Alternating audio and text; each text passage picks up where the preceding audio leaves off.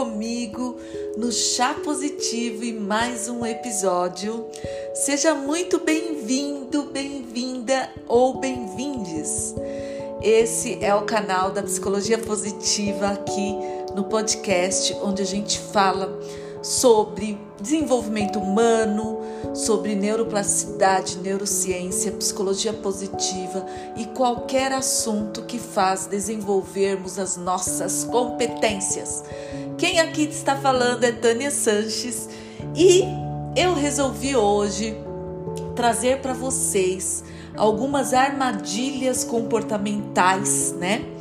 E equívocos e estratégias que a gente pratica normalmente no nosso, na nossa vida por conta de não conhecer as nossas forças de caráter.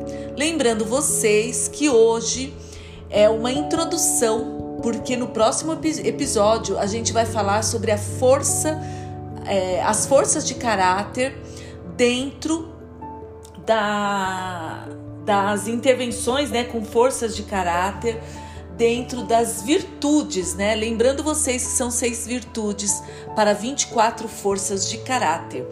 E a, as próxima, a próxima virtude, né, que eu escolhi é a virtude da sabedoria. E antes disso, eu quero trazer um pouquinho dessas armadilhas comportamentais que a gente costuma praticar sem saber.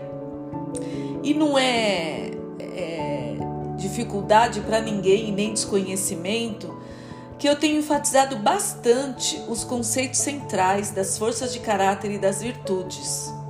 E também as práticas nessa, nesses últimos cinco ou seis episódios, a gente falou muito sobre a transcendência, a virtude da transcendência e as forças de caráter que engloba essa, é, essa virtude. E hoje eu quero trazer para vocês então os equívocos, né, que a gente, as armadilhas, né, e equívocos, que são ações que a gente pratica baseados é, na for nas forças e que a gente acaba adotando, que podem muitas vezes não ser as melhores e também que elas são falaciosas, né, ou não aderem à ciência. Eu utilizo, obviamente, o termo de ideias equivocadas para eu me referir às crenças tendenciosas ou mindset é, que são incorretos, inúteis ou obstinados. Por que eu faço isso? Porque, em termos psicológicos, pensar e nos comportar influenciam muito grandemente um ao outro, né? Eu influencio você, você influencia seu esposo, sua esposa ou seus amigos que estão ao seu redor. E logo há um potencial que, de que esses fenômenos podem sim impactar mutuamente um ao outro e criar vícios, é, círculos viciosos, né? Então essas armadilhas elas acabam impactando mutuamente, né? Ideias equivocadas e abordagens que surgem é, do meu conhecimento e do ensino e das estratégias que eu passo da psicologia positiva para quem me ouve nos meus treinamentos, nas minhas mentorias. E por isso eu acho importante a gente falar dessas armadilhas comportamentais de equívocos e estratégias. Porque quanto mais conhecimento a gente tem sobre esse assunto, menos a gente fica à mercê de pessoas que não têm esse conhecimento específico e orientado, né? E muitos muitas pessoas, se não todas as praticantes é, que eu conheço, elas referem-se a si mesmas como quando elas trabalham com as forças, é, mesmo porque as forças tornou-se uma palavra meio genérica, que não tem um significado universal, não é verdade? Nenhum praticante é perfeito e não há uma abordagem exata ou acordada de forças de caráter, mas há muitos maus hábitos e erros comuns que os praticantes dessas bem intencionadas forças cometem, os quais podem até ter um impacto nos clientes, né, nos atendimentos que fazem desses profissionais. E revisar essas, esses sete passos que normalmente a gente dá em, em falso e são comuns e como cada um deles pode ser corrigido e melhorado, implantando esses passos a abordagem baseada nessas forças de caráter. E é incrível quando a gente fala sobre isso, porque a, o primeiro a, o primeiro passo que a gente tem que lembrar é a armadilha comportamental, né? E quando a gente trabalha o campo das forças, é, que é uma área subjetiva, muitas vezes para alguns, em que a maioria dos praticantes é, não dá muita atenção para os diferentes tipos de forças. A dimensionalidade dessas forças e os modelos de trabalho baseado nas forças é fácil. É fácil trabalhar com eles. É comum até que os praticantes improvisem esses trabalhos e talvez por conhecerem algumas atividades baseadas nas forças e adotarem uma abordagem positiva, muitos praticantes sentem-se confiantes de que sabem o necessário, né, sobre as forças. E muitos sentem-se profundamente credenciados para essa abordagem, porque eles colocam o ônus do trabalho no cliente e, portanto, eles acreditam que se, se munirem-se de algumas perguntas sobre forças é o suficiente, pois o cliente é quem faz o trabalho. Mas eu, Tânia, penso que não é assim, né? Eu penso que isso não é um sinal de um ajudante intuitivo e competente, mas uma indicação muito forte da aceleração de um negócio por profissionais de ajuda, que com frequência nos lideram. E esses profissionais muitas vezes são despreparados para realizar o melhor em nós. Então, por isso que é muito importante a gente é, trabalhar corretamente com as forças de caráter, né? Para não cair nessa armadilha comportamental. E uma estratégia sugerida que eu sempre dou é para vocês que são profissionais que trabalham com essas forças ou vão dar mentorias, vão dar treinamentos, é preparem-se com a pré-ativação dos recursos, né? E até, sempre quando eu falo isso, eu gosto de lembrar que Alexandre Graham Bell, que foi um dos inventores mais bem-sucedidos que o mundo já conheceu, ele disse, né, nessa época dele, antes de mais nada, que a preparação é a chave do sucesso.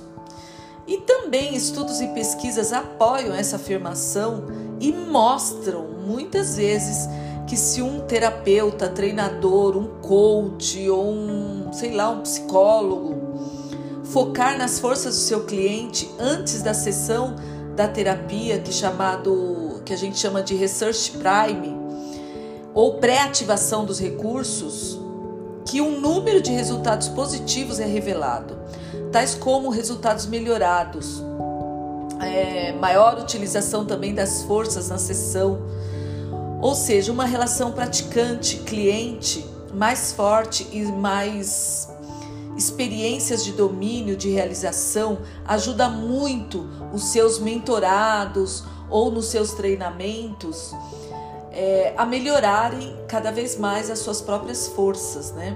E a tarefa é bastante simples, mas o praticante, para o praticante, né? E eu queria trazer para você que você pode se dedicar alguns minutos para refletir sobre as forças do seu cliente que você vai atender.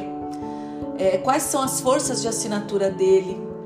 Que discussões com base nas forças você já teve com ele? Que forças ele superutiliza e que forças ele utiliza na vida diária, nos encontros com você. E essa pré-ativação de recursos, ela permite muitas vezes que o praticante personalize o trabalho para o cliente individual, né?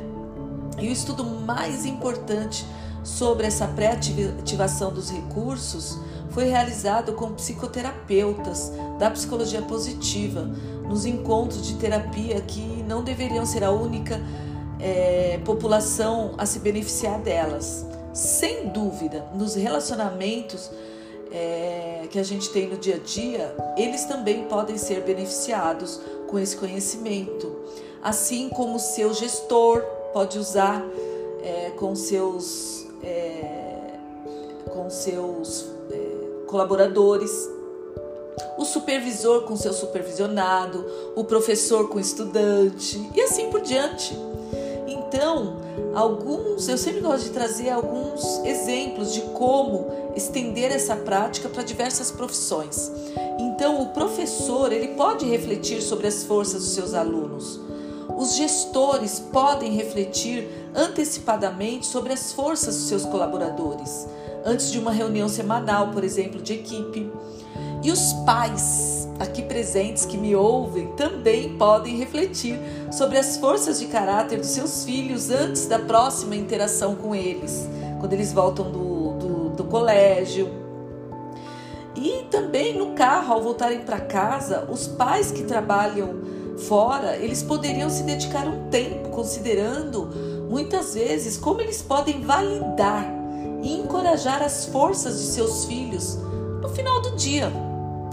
E também, para quem é casado aqui que está me ouvindo, os casais eles podem considerar também as forças do seu cônjuge ou parceiros antes de engajarem-se em um conflito ou num confronto de quem tem razão sobre determinado assunto. E esses casais podem refletir antecipadamente sobre as forças de assinatura que mais apreciam na pessoa amada. Olha que legal você fazer essa atividade com seu parceiro. E uma outra armadilha comportamental que eu acho necessário a gente falar aqui é que a gente precisa corrigir as forças mais baixas da gente. Lembrando que cada um de nós temos 24 forças, então aquelas últimas que estão lá na vigésima, vigésima primeira, vigésima segunda, vigésima terceira e vigésima quarta, elas são muitas vezes deficiências e fraquezas nossas. Então, o, a primeira coisa que uma pessoa faz quando recebe os resultados por ordem de classificação do questionário VIA, né? Que alguns já fizeram que estão aqui me ouvindo, é olhar o perfil lá embaixo e exclama que precisa melhorar muitas vezes, que precisa dar uma atenção às forças mais baixas.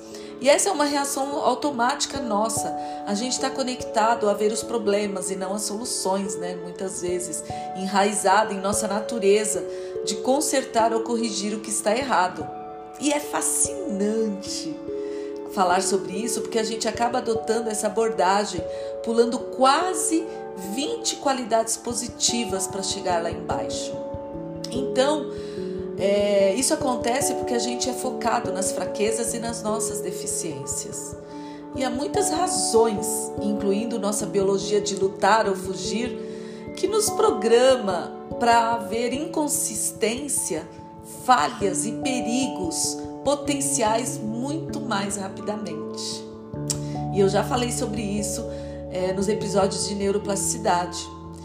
E né, as pesquisas têm mostrado repetidamente que o ruim é mais forte do que o bom dentro da gente, né?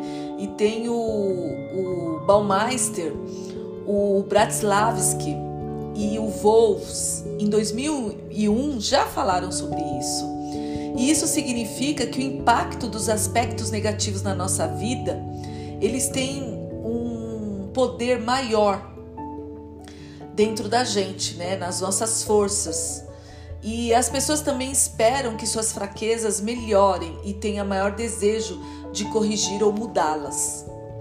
Portanto, é imprescindível que a gente corrija, né? Essas fraquezas, né?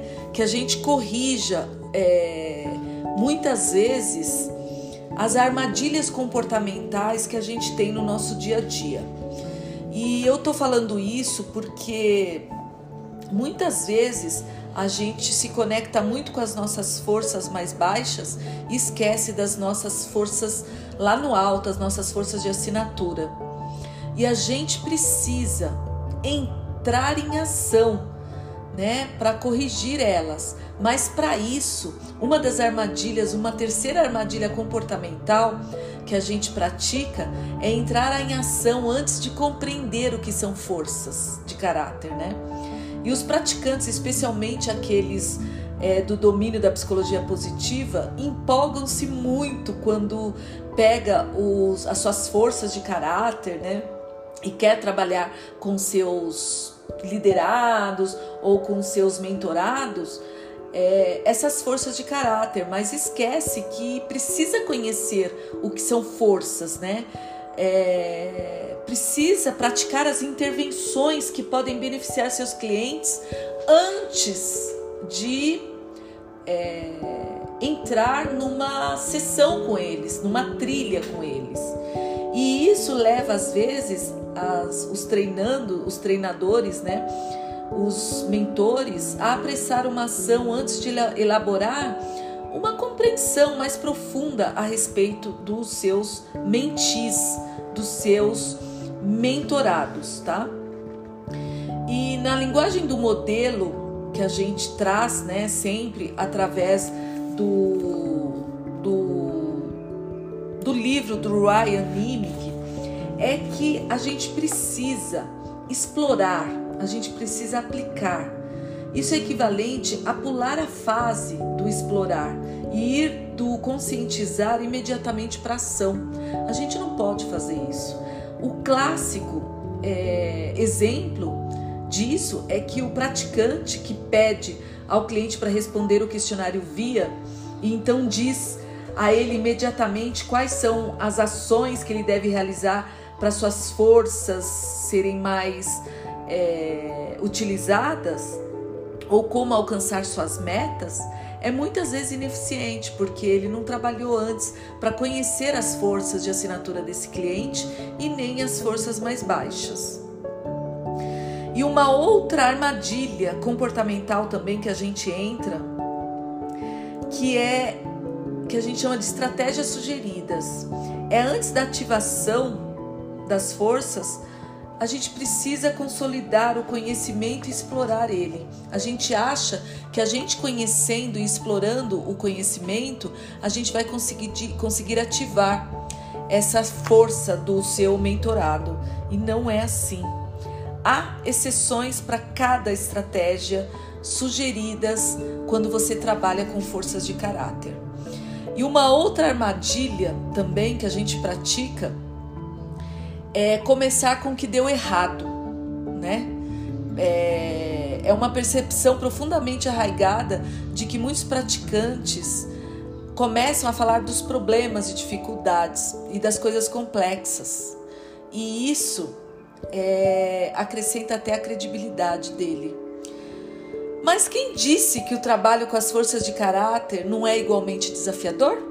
Claro que é. Na realidade, é um tanto fácil encontrar falhas no que não deu certo, dos erros cometidos, mas é difícil encontrar os acertos. E as pessoas têm sim dificuldade nisso. É, e é muito bom a gente falar sobre isso, porque muitas vezes a gente deixa de dizer o que deveria ter dito, porque você não mencionou isso ou mencionou aquilo, porque você se conteve, porque poderia ter sido mais suave quando estava discutindo com outra pessoa, ou a outra pessoa não foi receptiva com a gente muitas vezes e a gente deveria ter explicado melhor. Tudo isso são armadilhas comportamentais. E a estratégia que eu sugiro é você que é mentor começar com o que deu certo. Porque isso dá forças, dá ânimo para o seu mentorado para ele continuar a caminhada nele rumo às metas e objetivos. E é muito louco isso, porque normalmente há quem comece pelo que deu errado. E uma outra armadilha que eu gosto de trazer aqui é, é a, os mentores serem rígidos sobre as forças do topo. Falar, olha, você tem que trabalhar a sua força de assinatura é, muito, com muita ênfase. E considerando isso, é possível ficar preso nas forças do topo e esquecer as forças mais fracas, né? Então a gente precisa é, trabalhar com todas as forças. E a estratégia para isso é você priorizar as forças do topo, mas trabalhar com todas. Então, é uma outra uma outra armadilha comportamental é a gente exagerar na superutilização das nossas forças. Né? A gente, às vezes, é, trabalha muito as forças de assinatura e esquece. Então a gente acaba superestimando as outras forças, né? E exagerando na superutilização. E a estratégia que eu trago para isso é compreender, é expandir e apreciar antes de revisar a superutilização das forças. E é bom também, uma outra armadilha que acontece é a gente utilizar a abordagem prescritiva, autoritária desse conhecimento. E essa é, muitas vezes faz a gente focar nas forças em vez de explorar elas, que é um modo autoritário de dizer para a pessoa o que é mais importante para ela construir, em vez de co-explorar as forças dela. Essa abordagem é muito generalizada, generalizada nas escolas. E a estratégia sugerida para essa é praticar, pratique ser um jardineiro confiável do seu mentorado. Faça perguntas com frequência e como padrão também dê oportunidades para a expressão criativa dessas forças dele, enfatize também a exploração pessoal e significativa do que é bom que ele pratica, observe ele e identifique as qualidades positivas do momento que ele está utilizando e cultive e desenvolva as qualidades positivas dele. E sempre dê um feedback apreciativo quando as forças são expressas. Isso é importantíssimo.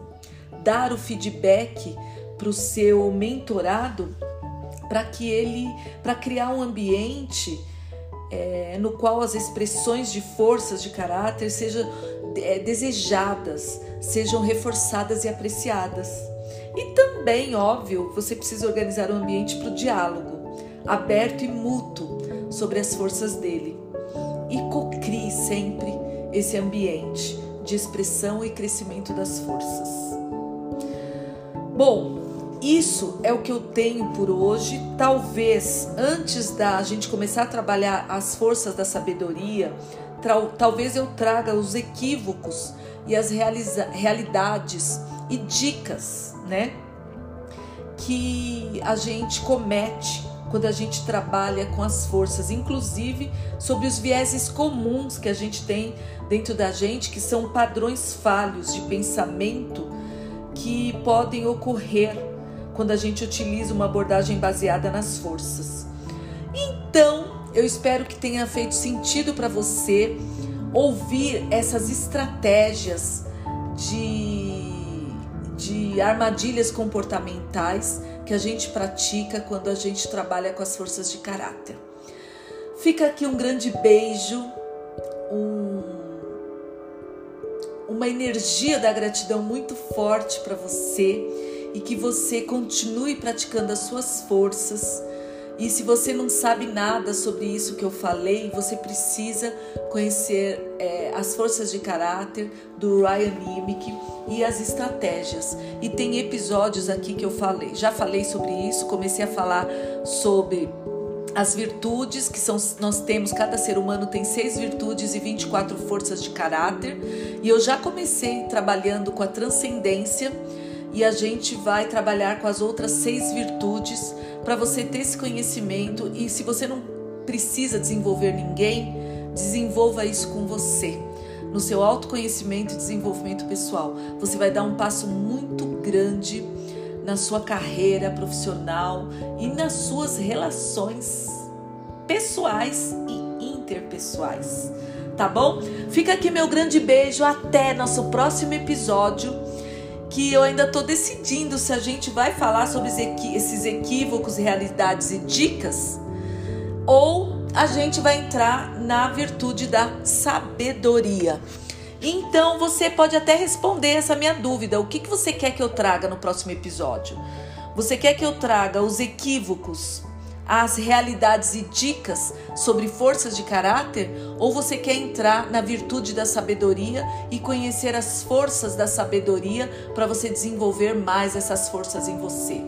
Essa é a pergunta que eu deixo aqui para você. Você pode responder através do Telegram, do nosso grupo do Telegram, que eu sempre coloco nos episódios aqui no, no, no Spotify, então ou no Apple Podcast ou Google Play. Você responde ou você pode me conectar com nas redes sociais. Tânia MC Sanches no Instagram, Tânia MC Sanches no Twitter ou no Facebook ou no LinkedIn, que eu estou mais no LinkedIn hoje em dia, tá bom? Fica aqui meu grande beijo e até nosso próximo episódio do, do Chá Positivo aqui para você. Um beijo! Responde, hein? Não deixa de responder, não. É importante que você responda essas questões que eu fiz aqui, tá bom? Beijo, até mais. Gratidão é a palavra.